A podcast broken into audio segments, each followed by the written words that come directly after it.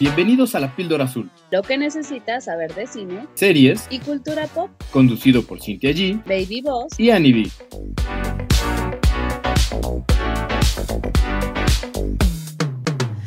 Bienvenidos a otro episodio de La Píldora Azul. Yo soy Cintia G y como cada semana está conmigo Annie B- Baby Boss. ¿Cómo estás, Annie? Ya te sientes muchísimo mejor. Te, te extrañamos en el episodio pasado con harto chisme de The Crown, hija. Ay, ya sé, y eso es mi favorito, el chismecito, pero ya todo bien, me descompuse un ratito, pero ya regresamos, venga la vida, estamos con todo ahora. Excelente, excelente. Y el Baby Boss, ya nosotros superamos The Crown un poco, sí, la verdad. que estuvo muy padre ese episodio. Si, lo, si no lo han escuchado, vayan a escucharlo porque Sin, amante de la royalty, y ella, pues sí vio la serie y yo le hice de abogado del diablo. Entonces fuimos dando unos datos curiosos de la historia y hablando un poco de, de la royalty. Entonces creo que nos quedó muy chido, nos gustó mucho a nosotros. Lo que es, porque el chisme se nos da bien, diría la Annie. Exacto, exacto. Si algo sabemos hacer aquí es chismear. Definitivo. Pues vamos a in- iniciar este programa con una recomendación en cine que nos trae el licenciado, que por cierto es una película que Annie y yo queremos ver, pero pues nomás no nos da la vida, ya Annie lo ha dicho varias veces, lo que nos hace falta es tiempo, no, no ganas de ver tele, eh, créanme. Pues sí, yo me fui a ver el menú, The Menu, y de por sí el, el tráiler me llamaba la atención, así que fui con, con ganas de verla y me acabó sorprendiendo. Me gustó mucho, muchísimo esta película. Creo que es una película que se puede ver y analizar por capas y que la puedes ver muchas veces y cada vez le puedes encontrar algo diferente. ¿De qué va esta película? Eh, primero nos muestran o nos presentan a una pareja donde él es foodie, le encanta la comida y es como muy clavado este tema. Y entonces compra los boletos de, una, de un menú de ir a un restaurante que se llama Hautron, el cual está en una isla apartado de la mano de Dios y solo gente muy exclusiva es invitada, ¿no? Aun cuando pagues y más o menos el costo del menú está en 1.250 dólares, algo así como 25 mil pesos, sí, si los números no me fallan.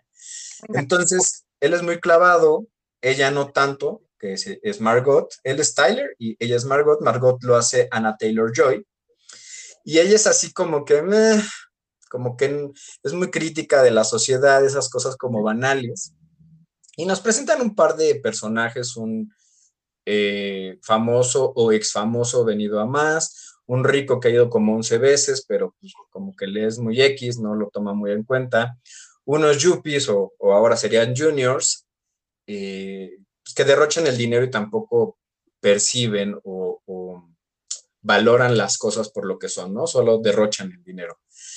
Y entonces los llevan a esta isla, es una isla muy exclusiva donde todo se cultiva ahí, ¿no? También eh, maduran la carne al humo por 150 días, o sea, son muy minuciosos. Y este chef es el chef más afamado que hay en ese momento, que lo hace este Ralph Fiennes. Ujú. Fan, no sé cómo se pronuncia, ¿eh? Fan, ¿no? Como el Voldemort, ¿no? Ajá. Ok. Y pues la película no es lo que uno espera, así. No se las quiero spoilear porque ya aquí Annie me dijo que si se la spoileaba me iba a matar, me iba a matar, Sí. pero fue de las cosas que me encantó de la película que el tráiler te dice una cosa, te muestra una cosa y ¡chan! Te la cambia. Y chan, chan, o sea, no es lo que esperas, pero para bien, no para mal. Súper para bien, súper para bien. Yo creo que, eh, como les decía, tiene capas, tiene varios niveles de, de análisis. Entonces, la primera capa es como que es una película rara. Es una película un poco gore, eh, sin llegar a ser así que digas, ay, guácala, qué asco. No, solo es impactante. Yo creo que si en vez de decir gore sería una palabra, en otra palabra sería impactante hay varios movimientos de, de, tuerca que te quedas, ¿what? Que no te lo esperabas. Y entonces hace que la, película la película te atrae, te atrapa y estás todo momento, ¿por qué? ¿Qué va a pasar? ¿Cómo se va a resolver? Y hay que, aunque hay dos, tres cosas que puedes deducir para dónde van, sí te mete mucho y cómo lo va a resolver, cómo se va a resolver. Eh, y entonces acaba siendo como una, en el primer nivel una película rara, sí, pero padre, bien. En los otros niveles es una crítica a la sociedad, a la superficialidad, al capitalismo, al dinero, pero eso ya depende de cada uno qué tanto te quieras meter. Se avientan dos, tres speeches buenérrimos, buenísimos. Yo salí extasiado, maravillado. Para mí, desde mi perspectiva, creo que puede ser una película que se vuelva de culto y además está muy bien cuidada, ¿no? Eh, las actuaciones están bien. Anna Taylor Joy a mí me encanta, se ve espectacular, guapérrima, le queda bien el, el papel, lo hace bien. Creo que todos en general lo hacen bien. Ninguno destaca sobre otro pero todo en conjunto, todo el producto acaba siendo muy bueno y se sostiene por sí mismo. Yo no había visto una película pues, como con esta trama o algo parecido, entonces también se me hace eh, original y no queda más que súper, súper recomendárselas. Para mí es una película que tiene cuatro píldoras fácilmente. Oh. Muy buena recomendación o, crítica. Uy, y le voy a decir que, que, a veces yo siento que ustedes son bien medidos con sus píldoras, cuatro píldoras, híjole, esto a mí me motiva, ya me está, me arde. Tiene mucho humor negro, mucha sátira, a mí eso me puede fascinar y encantar. Eh, les decía, estos giros inesperados, el guion original y la banda sonora también, o el soundtrack, apoya mucho los momentos. Yo la verdad es que me atrapó, estaba casi que sin parpadear toda la película y no quería pelar a nadie, que no me faltó. Pues no, faltaron los babos que están al lado, hable y hable, y ya medio me peleé ahí, dándoles la madre. Como estaba... el viejito que eres. Sí, sí, cual viejito los empecé a callar así de shh, y a la Te dice, sí, sí. Sí, a la tercera voltea al estúpido y me dice, este, ¿qué? ¿Por qué me caes? Yo, pues, no están en un café, dejen de hablar. Y sí, sí, yo, pues, estás en un cine, güey, vete a un café. Pero Ajá. vete al VIP, hijo. Sí, y, y, hay veces que no me encanta, pero bueno, lo puedo tolerar. Y aquí no, porque la atención de la película es buenísima y no me quería perder detalle alguno, porque son de esas películas que con detallitos te van dando mucha explicación y mucho de fondo. Así que, por favor, no se la pierdan. Pues entonces, en resumen, entiendo que es, eh, van a un restaurante súper exclusivo y una cena se convierte en algo como de terror. Sí, como de horror, de suspenso. Yo, para mí tiene mucho suspenso eh, y mucha reflexión, mucha crítica. Oye, ¿y no se parecería o no está en el tono de, de contenidos como eh, los, como el juego del calamar? Eh, hay uno que en el que sale Belinda que se llama La Isla, si mal no recuerdo que es, van a un lugar, no te dicen que pues, tu vida está en riesgo, ¿no? O sea, claramente no te lo dicen, vas a un lugar con cierta expectativa y de repente todo se volca en pues un, como una lucha por sobrevivir, ¿no? Por tratar de, salir vivo de ahí. Sí, el juego del calamar y esta de la isla o el Edén, eh, yo no las vi, pero bueno, sí tengo más o menos una idea de, qué va. Eh, sí, y bueno, tú sabes que sus vidas están en peligro por el tráiler, ¿no? Si no, ellos no saben. Y aun cuando rápidamente saben que tienen que luchar por su vida, lo que está padre es que es un juego psicológico donde les dejan ver que no hay salida cuando sí hay salida. Y entonces juegan con eso de si hay salida, no hay salida. Y, el último giro de tuerca es así como de pudieron, eh, tenían que echarle más coco. Mm no, se las, no les quiero contar más porque me van a asesinar. Me encantaría contarles más porque creo que está súper analizable, súper analizable. Ok, muy bien, pues no, me quedo con eso, te digo, me da como el vibe de estos contenidos que te que te mencionaba, porque creo que es como una, como que hay una cierta tendencia a, eh, a, a lo que te decía, que van a un lugar con cierta expectativa y al final el plan es diferente. El plan de, de los organizadores es un- muy diferente. Tengo la impresión que ahorita es un contenido o un argumento que está en tendencia y aunque a lo mejor pueda ser algo que no es nuevo, o sea, que no, no es algo innovador que ya hemos visto antes, sí creo que la bajada, o sea, cómo lo aterrizan en el guion puede hacer la diferencia en que lo disfrutes o no. Porque entiendo que a Eden le fue muy, muy, muy mal porque tenía demasiados huecos, demasiados sinsentidos, demasiadas cosas absurdas. Y si en este guion todo eso se resuelve, pues por eso es que te gustó tanto. Además, estaba viendo las críticas, le ha ido muy bien a la película, ¿no? Sí, sí, yo de Den vi dos, tres capítulos, porque pues Belly, ya saben, Porque mi be-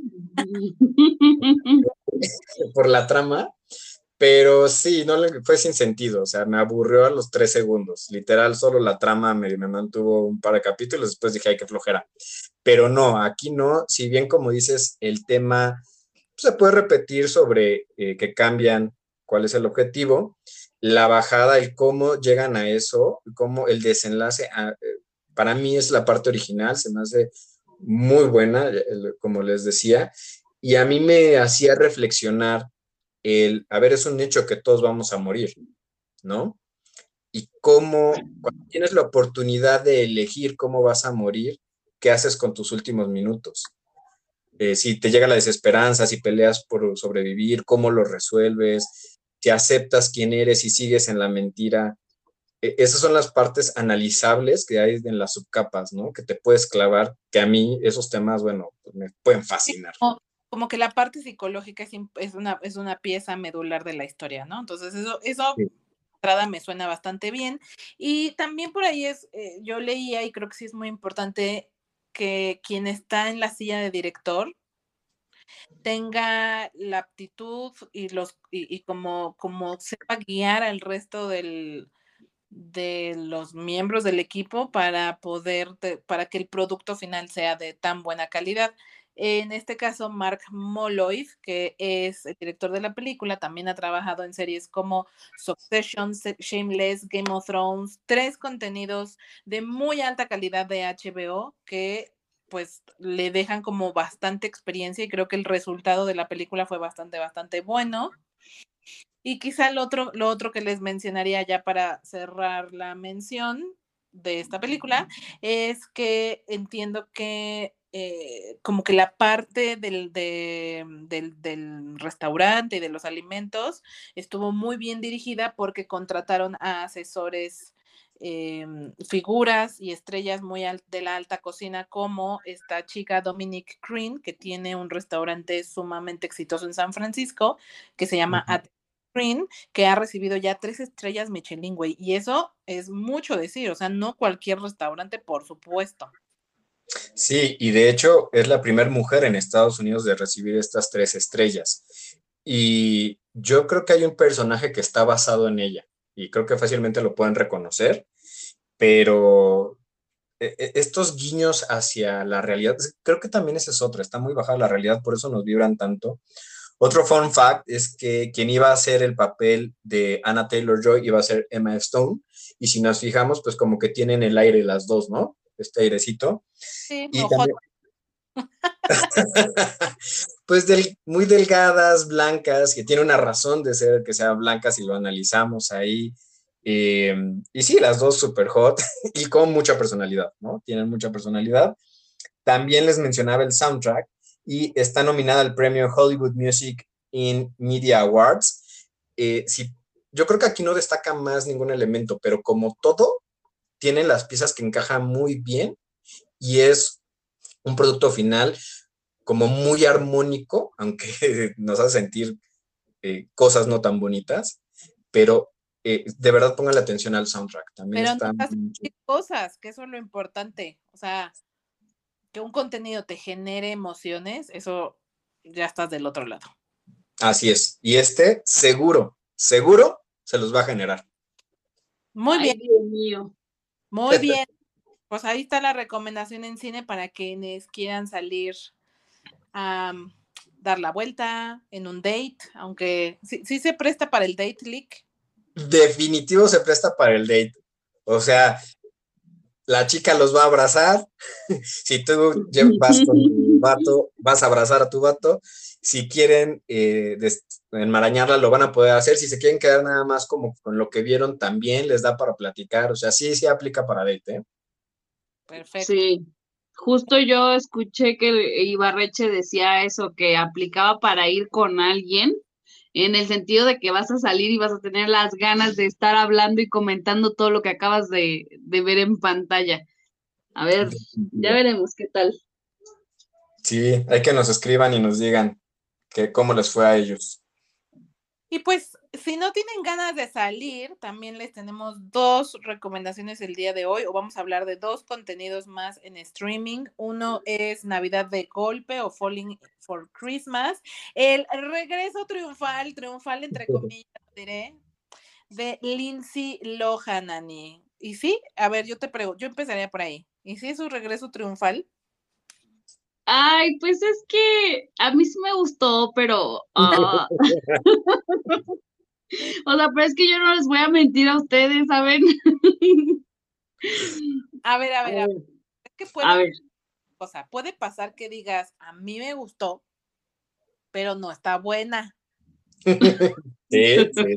pero no es la mejor película. Yo creo que eso se vale, se vale y creo que es común que nos pase. Ajá. Se vale, se vale. Ok, entonces ahí les va. Vamos, vamos a ir como que comentando este rollo, ¿no? Va, ¿y ¿de qué trata la película? Lindsay Lohan es Sierra en nuestra película y es una chica de estas típicas que son este, hijas de papi con mucho dinero y súper consentida, ya sabes, ¿no? Muy privilegiada Tiene todo perfecto, o sea, tiene el dinero, tiene este el look, tiene al novio, el novio es influencer, entonces tiene, tiene una vida como muy bonita, acomodada, muy cómoda, así de lujo. Muy resuelta. Ají, sí, la verdad es que bastante resuelta, ¿no? Y entonces sale con el novio, estando, estaban esquiando tipo así, o sea, estaban ahí como que, no esquiando, sino iban ahí como que en un, en un trofeito. ¿Cómo, se llama? No, trineo. Ay, trofeo, ¿eh? Yo ¿qué oso, güey. Discúlpenme, ya la edad, la edad me afecta. Bueno, en un trineo. Iban en un trineo, ella y el novio, y de pronto, pues ya saben las películas, este, se cae esa mugre por el acantilado y ella va ahí, este, cayendo y tras, tras, tras, y después de la caída mortal, pues no se muere, porque película, Ajá. pero se da un gran golpe en la cabeza y la encuentra, la encuentra un chico, la llevan a un hospital y del golpe en la cabeza ella queda como que con amnesia, ¿no? Como tipo amnesia selectiva porque claramente sabe hablar y, y es mamona, o sea, porque pues, lo que es, ¿no? Es los pierde. Entonces, a mí me atienden bien, por favor, o sea, hello, digo, digo, o sea, si ubicas que no sé con quién estás tratando, pero ubicas que soy importante. Quién sabe quién soy, pero soy. O sea, los privilegios Bueno. no se le olvidan. Exacto, no se le olvida la vida de privilegio, pero se le olvida quién es, eh, al menos por ese momento, ¿no? O sea, por, por momento. Y total que este, el tipo que la encontró, él tiene un resort y, y se la lleva, dice, bueno, pues casual que yo, yo, ya sabes, ¿no? Estas conveniencias de las películas de es que no se puede alejar de la zona mientras la buscan y no sé qué, pero ¿dónde se va a quedar? ¿Qué vamos a hacer con ella, no? Y el tipo claramente, bueno, pues yo, casual que yo tengo aquí un resort y, y entonces, pues si quieren, yo me la llevo y yo me la quedo No, se la lleva, ¿no? Pero le dice, bueno, pues ya que estás aquí, pues trabájale, mamacita, porque pues te cuestas, o sea, la vida no es gratis, entonces, mija, trabájale y, y, y ponte a chambear, ponte a hacer camas, mi amor. Y la chava, que en su vida ha hecho nada y es una inútil, porque, o sea, no, no inútil de mala onda, sino que realmente no sabe hacer nada, nunca lo ha hecho. Entonces, bien pues tuvo que, tiene ahí que aprender a, a cocinar y tiene que aprender a hacer camas y ya sabes que todo es muy, muy bonito y divertido en las películas. En la vida real no está así. No tiendes camas con una sonrisa. Con Mary Poppins me cae. Ándale, así. En la vida real no tiendes la cama sonriendo, no lavas el baño, caga de la risa, ¿verdad? No. Bueno, si pones acá música guapachosa para hacer el quehacer, igual y sí. Ah, ya, eh, como yo les dije, que estaba yo escuchando a la poderosísima Sonora Dinamita. bueno, entonces total que la vieja empieza, empieza ahí como que a colaborar en el hotel este, en el, en este, donde la adoptan, y ya claramente, o sea, esto no es spoiler porque todos sabemos hacia dónde va este pedo. Es una película navideña donde dos protagonistas se encuentran, obviamente se van a terminar enamorando. Claro, eso va a suceder y no les estoy quemando nada. Ya sabíamos que esto iba a pasar. Todas las películas, ¿qué, Pecho? ¿Cuál de los dos tiene mejor trama? ¿El antiguo novio o el nuevo novio? No, el nuevo novio. El antiguo está bien raro, es influencer y es muy famoso y lo que quieras, pero está, está chistoso. está demasiado influenciado. sí está mejor el protagonista que le ponen, la verdad. Entonces, ahí les va el comentario. Como todas las películas de, de Navidad, está llena de conveniencias, está llena de clichés. Yo sé que sí, no les voy a mentir, pero anyways la disfruté. No fue una película que me pesara como otras que ha sacado la plataforma en específico de este género, eh, como romántico, donde a veces de verdad ya es demasiado y es como de por Dios quita esa mugre.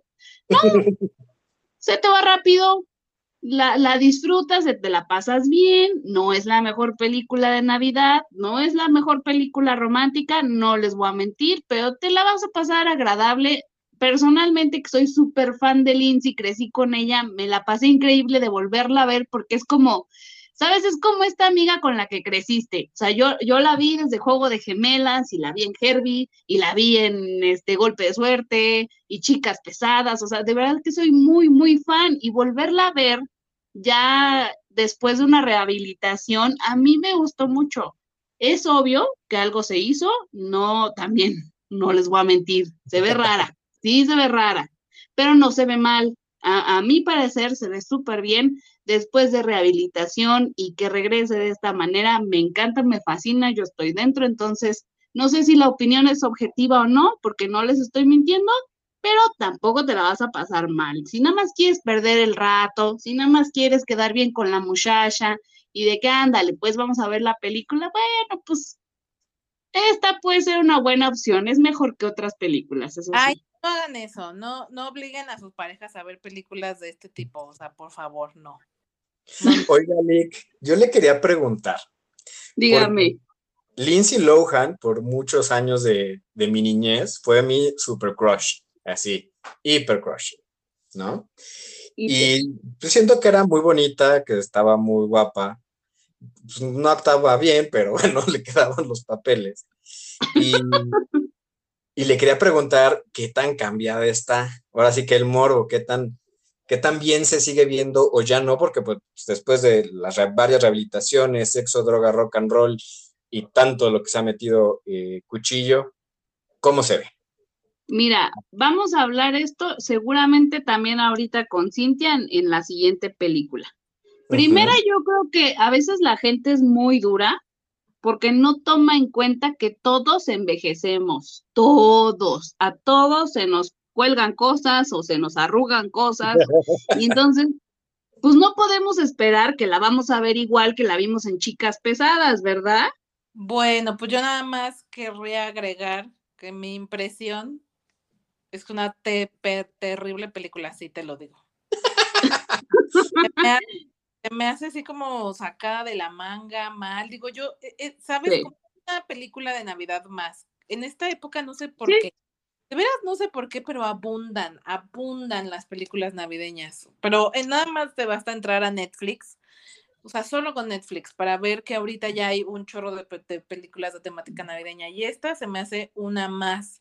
Es muy difícil que películas como estas, eh, chick flicks, pasen como al, al lugar eh, de memorable, que de verdad, que de verdad este, sea una muy buena película al grado de que pues se quede como en un pool muy selecto de películas. Yo la verdad creo que de las últimas películas que he visto navideñas que verdaderamente creo valen la pena es esta mm, Last Sí, Christmas, la del chino.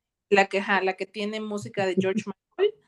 Esa, Ay, sí. esa es de las pocas películas chick flick navideña de la última década que creo que realmente vale la pena y mi impresión es que esta película es una más. O sea, a lo mejor puede estar entretenida, pero no tiene absolutamente nada memorable, no es algo que cada Navidad querrías ver, ¿sabes? Como de, ay, sí, esta es la película de Navidad por excelencia. Totalmente, totalmente. No te voy a contradecir y por eso empecé diciéndoles, no es la mejor película, eso se los aseguro. Pero si te quieres pasar nada más el día, si no tienes otra cosa que hacer, si no quieres pensar, puede ser una buena opción, aunque tienes toda la razón. El año que viene va a haber otras 10 de estas, de las cuales podremos elegir, y esta a lo mejor no la volvemos a tocar en la vida. Súper de acuerdo. Muy Pues sí, bien. Pero te la vas a pasar bien. Son de esas películas que uno ve por la trama, ¿no? Porque la historia es la misma. Y como fun fact, pues tenemos que Lindsay Lohan firmó contrato con Netflix por dos películas. Esta es la primera, la segunda va a ser una chick flick romántica de fantasía eh, que se llama Deseo Irlandés, así que todavía vamos a tener otra película de Lindsay Lohan. Y por ahí comentaba la licenciada que en más de 10 años es su primera participación en un proyecto así de grande. Y finalmente, como último fun fact, pues se puso a poner varias, eh, varios negocios alrededor del mundo, entre Dubái, Grecia eh, y otras partes de Europa, y se acabó casando con Beir Shimas o Shamas, vicepresidente asistente de Credit Suisse. Y bueno, pues ahí tenemos también parte del apoyo para su regreso. Muy bien, pues ya saben, un contenido más, un contenido más en Netflix, güey. De verdad me encanta Literal. Muy, muy buenas cosas, porque la verdad sí llega a tener muy buenas cosas. Para mí, de lo último que he visto que me ha encantado es la de Sandman, que ya hablamos de ella, y me parece de verdad un contenido de muy, muy buena calidad, y de repente esto. Bueno, pero lo resumiste bien. Un contenido más de Netflix. Ahí está. Pues sí. Y entonces, ahorita que hablabas, Ani, de que retomaríamos el punto de cómo envejecer, no, uno no puede evitar envejecer, lo decía por Desencantada, la secuela tan anunciada y tan esperada de esta película protagonizada por Amy Adams y este, ay, ¿cómo se llama el guapísimo? Patrick Dempsey. Y Patrick Dempsey, que salió hace, yo creo que ya más de 10 años, ¿no? Sí. Sí, creo que tiene 15. Sí, o sea, tiene, tiene ya la vida que salió en la primera y se nota, y se nota, por supuesto que 15 años, tienes razón, y se nota claramente en los protagonistas, no solo en Amy Adams, también está James Marsden, está Idina Menzel, que yo la super mega amo. Si no ubican ese nombre, ella es una gran, gran, gran actriz y cantante de Broadway, se hizo muy, muy famosa, ha participado en obras de primer nivel como eh, la de, mm, ay, la de Wicked, y Sí. canta súper, súper, súper bonito, y o, salió en la primera película, está retomando su papel de Nancy en esta película, la, prácticamente son, eh, repiten prácticamente todos los protagonistas de la primera parte, Sí, Sí, creo que la única que cambia es la niña. Ajá. ahora es adolescente, ¿no? Ajá. sí. que entiendo que está interpretada por Gabriela Baldacchino, que ya interpreta a una Morgan adolescente. Y justamente ese es el punto de partida de la película. O sea, nos plantea como dos cosas. Primero es, ¿existe el felices para siempre? ¿O, o qué pasa si encuentras a tu media naranja y te casas y son felices? ¿Qué pasa después? Y justo de hecho el personaje principal, Giselle, Amy Adams, se lo, pre- se lo pregunta, ¿no? Como que al principio te preguntan el, o sea, es que, que no, ahí se acaba todo, porque en las historias se acaba y ya no hay más, ahí fin, ya. pues no, en el mundo real, no en el mundo de fantasía ni en el mundo de cuentos, pues claro que hay mucho más después del Felices para siempre. Ese es como el primer punto de partida. Y luego lo que le añade un poco de, de pimienta a las cosas es, ¿y qué pasa si en ese, en ese después del Felices para siempre, además de todo, hay un adolescente? O sea, si le añades un adolescente pues está cañón, porque ya se complican mucho más las cosas. Ser adolescente, para los que nos escuchen que tienen hijos adolescentes, primos, hermanos, pero que están, que tienen cerca a un adolescente, realmente es, complicado, es muy complicado. Es, una patada. Es un infierno, lo que es. E, el punto de partida de esta secuela es, pues sí, eh, ¿qué pasa después de encontrar amor de mi vida? Y luego mi, mi hijastra, porque al final del día sí es su hijastra. Adolescente se pone insoportable y yo acabo de ser mamá. Ella y Robert, Giselle y Robert tienen un hijo, entonces son, son, ella es la primera vez que es mamá, tiene que cuidar a un bebé, lo cual también es muy complicado. Y entonces, entonces creo que lo que pasa es la vida, lo que pasa es la vida, la vida real y no la vida de cuentos de hadas. Y Giselle, Giselle que viene de un cuento de hadas, el shock entre ambos mundos es, muy fuerte para ella y ella anhela que su vida fuera más como en un cuento de hadas. Y entonces se le ocurre la brillante idea de pedir ese deseo. Le regalan una varita mágica de Andalasia.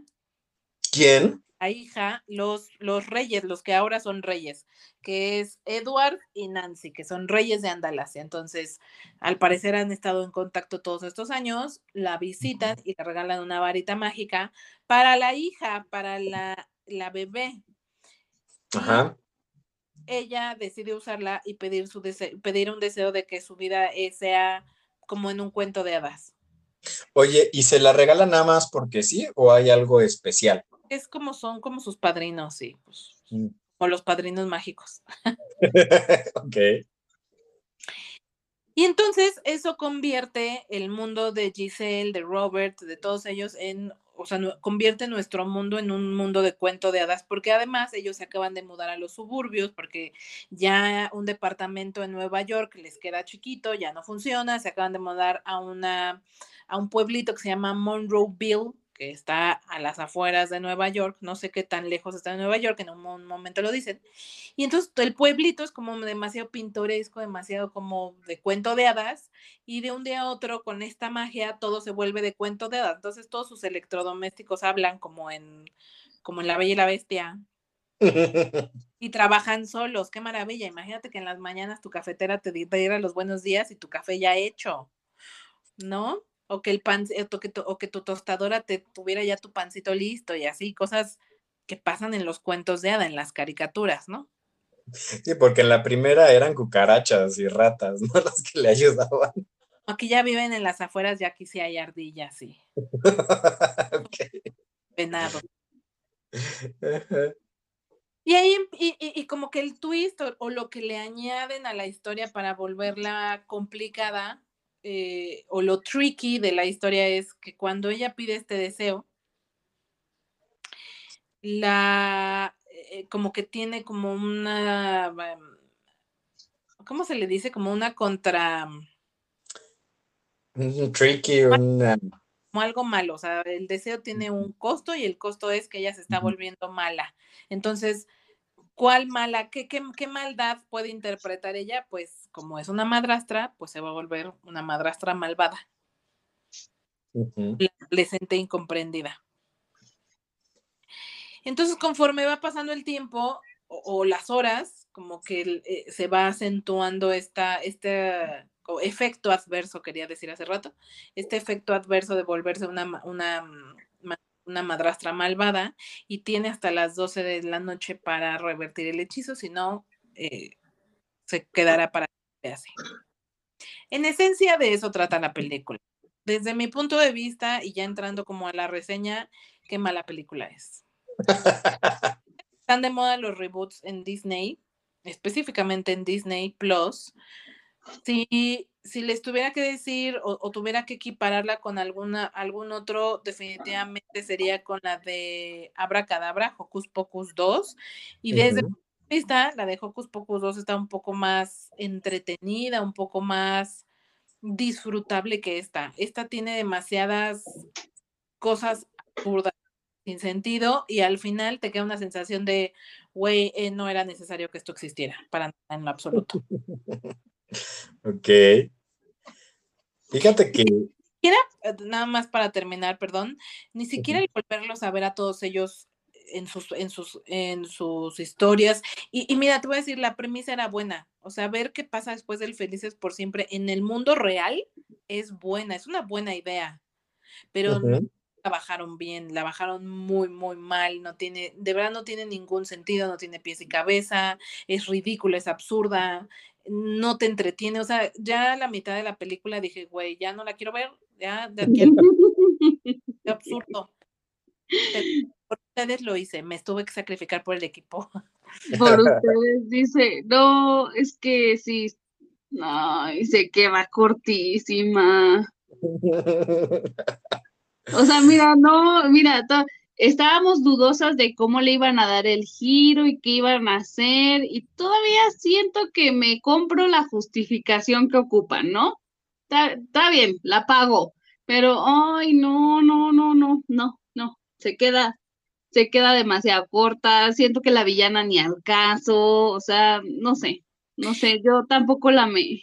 Hay una escena donde eh, Giselle, Amy Adams, está hablando con su hijastra, eh, Morgan, y como que tiene, como que, es, como que mm, es una lucha entre el lado malo que está ganándole y la Giselle buena, ¿no? Entonces, en Ah. la de repente habla la Giselle buena y luego la Giselle mala. La Giselle buena es tan mala, tan mala la escena, tan mal lograda, tan mal realizada que no tiene ningún sentido, o sea, no tiene ningún una justificación que ella esté lidiando como con, ay, de repente tengo un flashazo de que sí soy buena y de repente se me olvida y ya soy mala y de repente otra vez tengo el flashazo, o sea, no tiene sentido. No Es que no, no hay un cambio real, ¿sabes? A mí Amy Adams me parece buena actriz, o sea, bien, pero cuando está metida en un solo personaje, entonces este cambio no, no sucede, no pasa, no hay forma. O sea, no, no ves realmente eh, que, que se transforme, no sé. Cuando está de Giselle buena, ella es Giselle, la amas y está chistosa y lo que tú quieras, ¿no? Pero no le crees que cambie, realmente no, no sucede. Exacto, y de hecho la primera parte de la película creo que es de lo mejor, como el inicio, porque al final se imaginan tener a Blancanieves, a la Bella, a, Aurora de, en vida que pudieran salir de los cuentos, de las páginas de los libros y que vinieran al mundo real. E- Eso es lo que hace Giselle, eso es justo lo que interpreta Giselle, el absurdo, y que para todo canten, y que para que todo bailen todo lo quieran resolver de esa manera, me parece como una crítica muy buena y como un absurdo bueno, que fue algo que es de los puntos favorables de la primera parte y por qué la primera parte es tan buena película, o que a mucha gente le gustó. Porque es como esa crítica y esos absurdos llevados a la vida real. Y como, como, en, como en las caricaturas de Disney, cuando tú ves eh, Blancanieves, La Cenicienta, cantan y está bien, pero cuando tú lo llevas a la vida real y que canten a la mitad de un algo por cualquier cosa, es como, güey, no. Y esos absurdos están padres. Y justo en la primera parte tiene mucho de eso. Tiene muy, todavía rescata mucho eso la primera película. Pero conforme Sí. empieza a avanzar, se empieza a volver como más absurdo, pero ya no el absurdo bueno, sino más pues, ya demasiado ridículo. Y, y creo que el punto también es que Amy Adams como una villana no lo hace nada bien no le queda en absoluto. Y luego en algún punto siento que no supieron resolver el tener dos villanas, o sea, como que eh, hay una reina, la reina del pueblo, que es mala, y está Amy Adams que se está volviendo mala. Y siento que no supieron bien cómo resolver el que hubiera dos malas. O sea, si, si tú vas a llevar a que Giselle se vuelva villana, entonces no tiene ningún sentido que haya una reina malvada. No, no, no tiene pies ni cabeza. También hacia el final hay una escena en la que justo antes de las 12 de la noche tienen que detener todo, ¿no? Y entonces, como ya están así dos, tres minutos de que den las 12, la única manera que se les ocurre de detener el tiempo es literalmente detener el reloj. Como si que el reloj avance se detiene el tiempo, ¿no? O sea, ¿en qué momento? O sea, ¿cómo? ¿Cómo? No, es que es absurda, ¿Cuál es es la lógica de- Explícame. absurda. A mí no, no se me hace lógica que de pronto, este, o sea, ya empieza a ser malvada y se le empieza a meter el chamuco y, ay, tengo un bebé, ¿no? A ver, tres personas ahí desconocidas, random, cuídame al bebé. No, por Dios, no, yo no puedo con eso. O sea, no hay forma que tú le dejes tu bendición ahí a quién sabe quién. O desde el inicio, ¿no? Que la vieja sigue estando como que en este mundo medio, medio menzona, como de, ay, me estoy adaptando, no sé cómo funciona, ay, cállate. O sea, la niña, la niña, la Morgan, estaba chi- chiquita cuando tú llegaste. O sea, van 15 años que tú estás metida en este pedo, no me digas que todavía no sabes cómo funciona la vida. No, no, no. O sea, ay, de verdad, eh, me gusta, sí, que mantienen un poquito esta burla, como dice Cintia, que se hace a sí misma, ¿no? Que hace a general a Disney, al mundo este de princesas idílico. Pero en esta película hay un chorro de absurdos y no sé si fue por burlarse o no sé si fue porque en serio está mal lograda la película, pero no, no. Está desangelada. Bueno, si me preguntas a mí, creo que es hacer, por- ¿sabes? Se siente como de, ay, ahorita que estamos haciendo eh, Revival. todo revivals y la chingada, vamos a hacer la de esta. Y en chinga, alguien, alguien se sacó, este, diría el Christoph, este, el guion de las pompas. ¿Cuál? Y no la aterrizaron bien, te digo, creo que la idea, la, la premisa de la historia es buena, creo que podían haber hecho una cosa muchísimo me- mejor, pero no, decidieron hacerlo como a las prisas y de rápido, y esto hay que sacarlo ya, y esto así. Y, y muchos, muchos, muchos absurdos, muchas cosas que, eh, ¿sabes? Ver a Patrick Dempsey hacerle de príncipe baboso, no me gustó. nada, pésimo, Nada. pésimo. me molestó incluso, fue como, bueno, hay cosas con las que no te metes, y una de esas es Ajá. Patrick Dempsey. que Pero así es como de, contarles- no, a ti no te queda. No, déjenme contarles que yo la quería ver. Dije, a ver, me voy a subir, me voy a subir a este tren y vamos a verla, ¿no? ajá, Dije, bueno, para subirnos bien al tren, pues voy a ver primero Encantada. Que yo les había dicho que no la había visto, y cuando la empecé a ver me di cuenta que sí la había visto, ya como tres o cuatro veces. Pero dije, a ver, me la voy a aventar a ver otra vez, porque pues ni me acuerdo. Mi sorpresa es que duré despierto cinco minutos, me dormí las dos horas de forma tan rica y tan plácida. Ya me desperté, ya más descansadito, y entonces le regresé como a los dos, tres momentos clave de la historia, y lo digo entre comillas, y me volvió a aburrir horrores, porque dije, esto es, o sea, si bien se burla, entre comillas, de sí misma, es amor romántico, nada más que le dieron la vuelta al, al burro y otra vez lo mismo, ¿no? Y entonces dije, bueno, está bien, no me encanta, pero pues ahora vamos a ver desencantada para subirnos al tren, ¿no?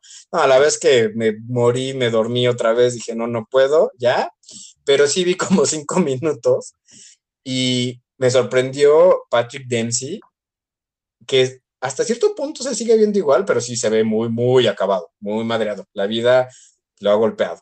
Y Amy para mí sí fue como, esta es otra persona, no es la misma mujer. Independientemente que haya subido de peso, X, eso, siento que se hizo algo en la cara. Y pues fue como de, ay no, por favor, no. Entonces me tuve que bajar de ese tren. De verdad, lo quise hacer, hice mi mayor esfuerzo, lo intenté por ustedes y no lo logré. Y con lo que me están diciendo es, ok, me ahorré dos horas de mi existencia. pero bien, o sea, es que este no es contenido para hombres, punto. O sea, yo, yo se lo digo desde hace ya mucho tiempo, niñas, de veras, de veras, de veras, hay contenido hecho para mujeres. Y este es un contenido hecho para mujeres.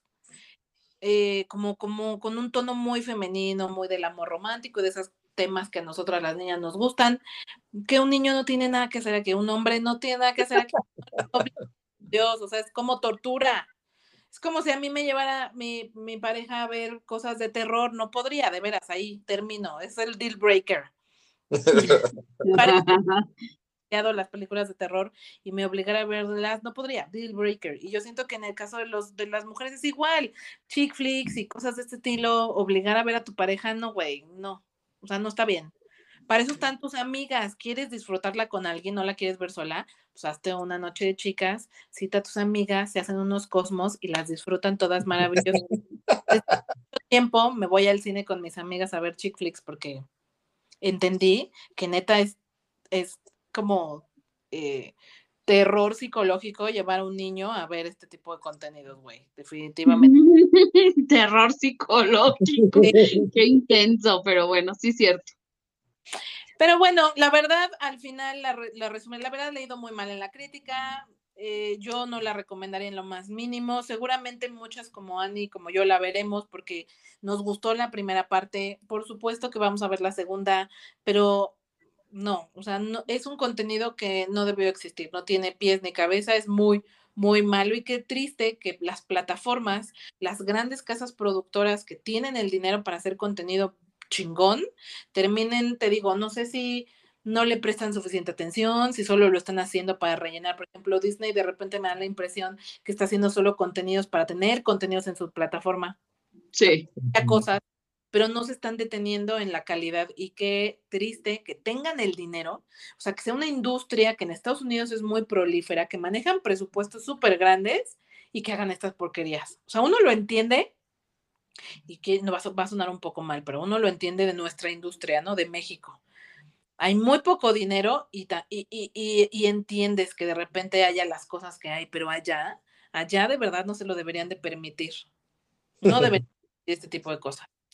Pues Pues- la verdad es que nosotros también somos corresponsables cuando seguimos viendo estas cosas, no las vean, o sea, ya que escucharon ahorita que está esto para el perro, de verdad, no, no lo hagan ni por curiosidad, no lo hagan, no promuevan este tipo de contenidos para que se den cuenta que esto no nos sirve, que no nos funciona y que queremos contenido de calidad. Y prefiero que saques una película al año, pero que la saques bien con todo, a que saques cuatro todas pedorras, o sea, no.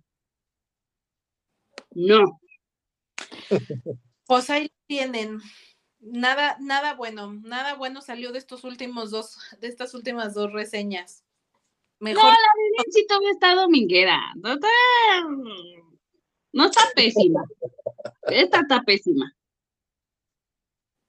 muy bien. Vámonos rápido a las, a las, a una- a unas cuantas noticias antes de que se nos acabe el tiempo. Porque, porque, pues, este fin de semana se fue la inauguración del mundial. Ay, sí. hablar en el pasado que fue el especial y nos extendimos bastante, pero ya que estamos hablando, ay, ay, merece la pena hablar un poco de la inauguración sin entrar mucho en pol- polémica, porque a ver, nada más les digo, este no es un canal de política y este no es un canal de noti- noticioso y aquí no vamos a hablar sobre si estuvo bien, si estuvo mal, eh, todo, todo el tema político, eso creo que no nos corresponde aquí. A mí me gustaría nada más quizás sí mencionar la parte que tiene que ver específicamente con el entretenimiento. Y a mí, a mí me gustó, me, parece que la inauguración cumplió. Eh, Me vale, parece No, pues yo no la vi, la verdad es que eh, estaba muy madreado ese día y además fue la final de la Fórmula 1, yo me fui por esa y traté de ver la repetición y nada más no, yo sí me centré más en la parte política, entonces eh, les, les podía traer como chismecillos alrededor de, digo, me queda claro que no es el canal para debatirlo, para ahí puedo tener un par de chismes alrededor, pero la verdad es que no la vi y me concentré en los memes que hacía burla de Nope y de Gasparín, porque no pude más. Ese sí estuvo bueno, lo admito. Ay, a mí no me gustó. La verdad es que traigo cero, cero ánimo por este mundial. Supongo que sí es totalmente por todo el contexto político.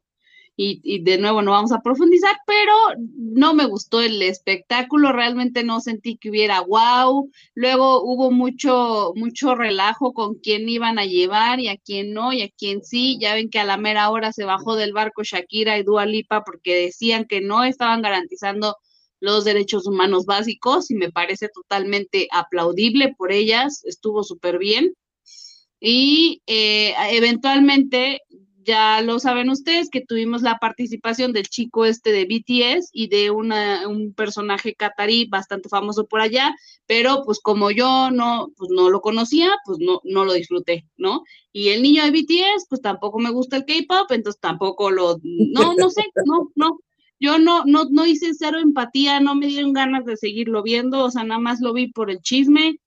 Ya después empezó el partido y le quité porque por supuesto que tampoco iba a haber un partido que no me llamaba la atención. Entonces realmente ahorita yo no estoy sintiendo el vibe mundialista, la verdad, amigos.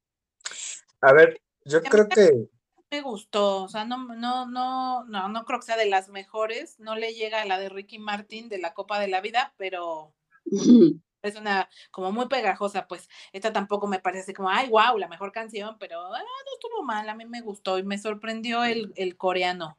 A mí tampoco soy, o sea, no sé mucho de K-pop, pero no me desagrada en lo más mínimo. Creo que pues por algo está en- eh, te- teniendo como mucho, mucha fanaticada fuera de, o al, más bien alrededor del mundo, sobre todo en los más, en los centennials.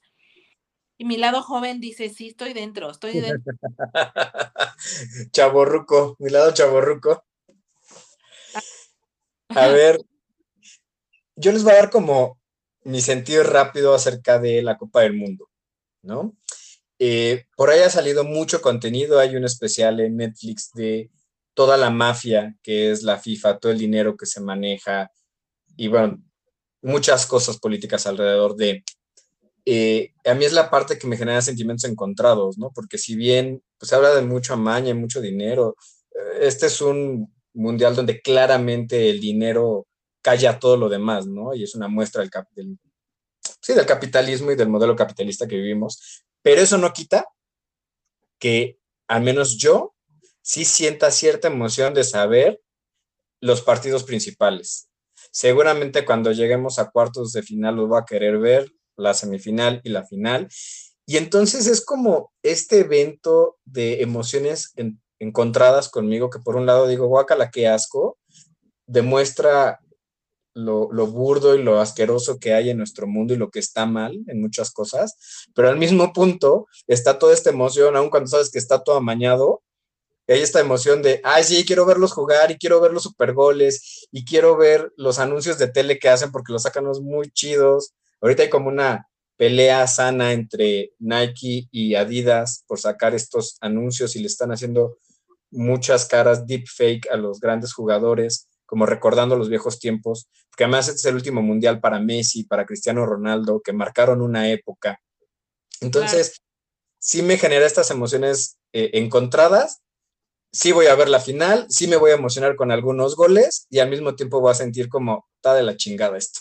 Ay, pues como, como le criticaban al Maluma Baby. O sea, por eso les digo, yo no me quiero, que no quiero, no creo, no quiero que nos detengamos en la parte política, pero sí creo que el mundial es la fiesta del fútbol. Y hay mucha gente alrededor del mundo a la que le gusta el fútbol. Qué triste que algo tan relevante a nivel cultural de, en todo el mundo se vea opacado por tanto tema político, pero güey, vamos a quedarnos con la parte bonita. Yo los invito a que se queden con la parte bonita, a que disfrutemos los partidos, a que vivamos esa emoción, porque tiene razón David, eh, al final también creo que va a ser un mundial muy Ujú. relevante por que seguramente será el, el último mundial de muchas figuras relevantes en el mundo del fútbol. Sí. Y pues bueno, como, como escuchaba también algunos youtubers por ahí decir, y pues finalmente, como dijo el chicharito, vamos a pensar cosas chingonas y ojalá que lleguemos al quinto partido, hijos. Y más Ah, bueno, eso sí, eso súper sí. El apoyo en los partidos de México, sí. Y la Ah. final también. Queremos ver a México triunfar, queremos ver cosas chingonas y vamos a quedarnos con la parte disfrutable y la parte bonita y que le vaya a México muy bien. Bueno, y ya, yo nada más para no dejar ahí de lado la mención, porque en serio sí me da mucha pena ajena y por favor, si ustedes no están escuchando, no hagan imprudencias. Es que de verdad me da mucho oso que cada mundial es lo mismo, un mexicano tiene que ir a hacer alguna estupidez, o sea, por... Por- Pero- no, de verdad, no pueden quedarse, como dice Cintia, ¿no? Con esta parte bonita, vamos a disfrutar con el varo que te has de gastar para llegar a otro país a ver a tu selección y vas y haces el ridículo de la manera más absurda, por favor, no hagan eso, nos están representando a todos, güey. Si alguien de fuera de México nos escucha, no nos representan esos mexicanos que van. Sus nacadas. Exacto. Sí, la, la más representativa que tengo ahorita es el pues, naco que se fue a orinar a la flama. eh, Ajá. esta- ay, ¿Mandé? A la olímpica. Eso fue Sí. en una- unas olimpiadas. ¿no? No, no, no fue la, la flama olímpica. Es una flama que está en, eh, se me acaba de ir la onda, pero en el puente del Triunfo, está en Francia, tiene otro nombre ese monumento. Ah, ok, Pero- ok. Eh, eh, es la- lo mandó a hacer Napoleón para representar el triunfo que tenía el imperio francés El arco. el arco, el arco del triunfo, eh, había una flama incandescente que no se había apagado en creo que ciento y tantos años, que representaba a todos los soldados caídos que han tenido en sus guerras, que para ellos pues obviamente es muy importante. Y el güey mexicano, borracho, naco, fue y se le hizo chistoso y la orinó y la apagó y se hizo una bronca internacional, porque fue la gran ofensa y casi que lo querían eh, meter al- de por vida a- al bote. Tuvo que intervenir el gobierno mexicano eh, Pues sí. para salvarlo y después hizo toda una un luto, así luto nacional en Francia para volverla a aprender. Y entonces, y tuvo que ir México, o sea, enviaron una delegación mexicana Sí. especial a la ceremonia. No, fue un, re- un relajo. Igual el, el que se aventó del barco, ahorita el tipo que metió alcohol, aunque sabían que no se podía, o sea, es que tampoco es información que no nos dieron, estuvo en todos lados, mandaron gente de la Guardia Nacional a cuidarnos como niñeras y aún así, y luego aparte lo peor, lo anuncia en TikTok, o sea, el pendejo se le hace, perdón, se le hace súper gracioso hacer un video y anunciarle a TikTok y así al mundo, ay, miren cómo soy genial y estoy metiendo alcohol, o sea, güey, no, no, no nos representan esos mexicanos, perdón, sí me da no sé qué que hagan ese tipo de cosas, o sea, parece que no pasaban por la escuela, carambas. debe- en ese caso sí deberían de, de vivir las leyes del país y no deberían Pues de ya respetar. les dieron 30 latigazos, ¿no? Bueno, lo condenaron y ahorita el relajo es que se tuvo que meter el Marcelo Ebrard a ver cómo arreglan el desmadrito. Ajá, exactamente. Pero ¿qué tal los Doctor Simi bailando por ahí? O sea, Ah, están geniales. botarga uno, es más, era más de uno, ¿no? Yo vi como tres. ¿Cómo llevaron botargas de Doctor Simi a bailar por allá? O sea, ¿cómo? ¿Cómo Yo digo que- llevaron la, la bocina con el audio del fierro viejo? Yo digo que los del Doctor Simi, seguramente Simi los patrocinó, y si no, es que esa es la parte padre del mexicano, que hacemos desmadre en cualquier lugar y lo podemos hacer sano y, y- y echamos y nos hermanamos y, o sea, traemos la fiesta como latinos y más como mexicanos, ¿no? Entonces, pues nos la podemos pasar bien sin hacer estupideces y ese tipo de cosas son muy chistosas, ¿no?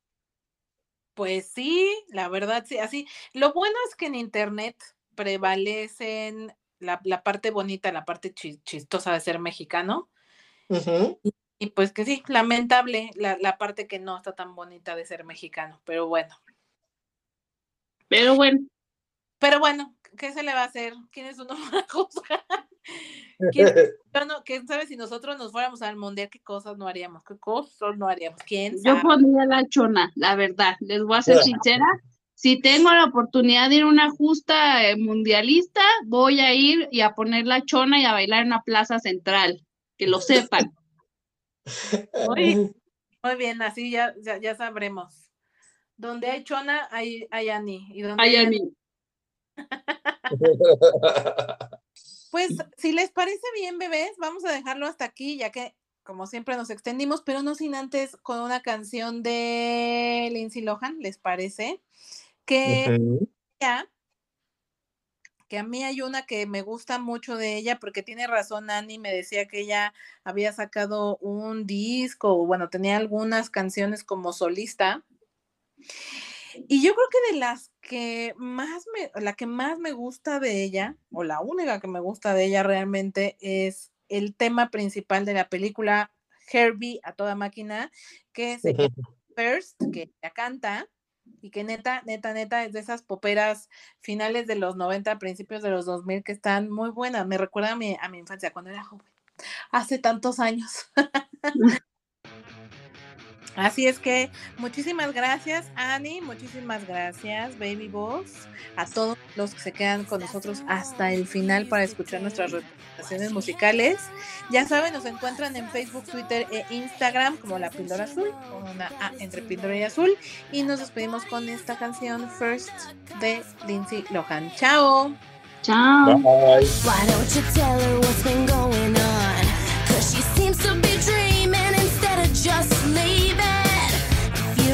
the heart to fill her in.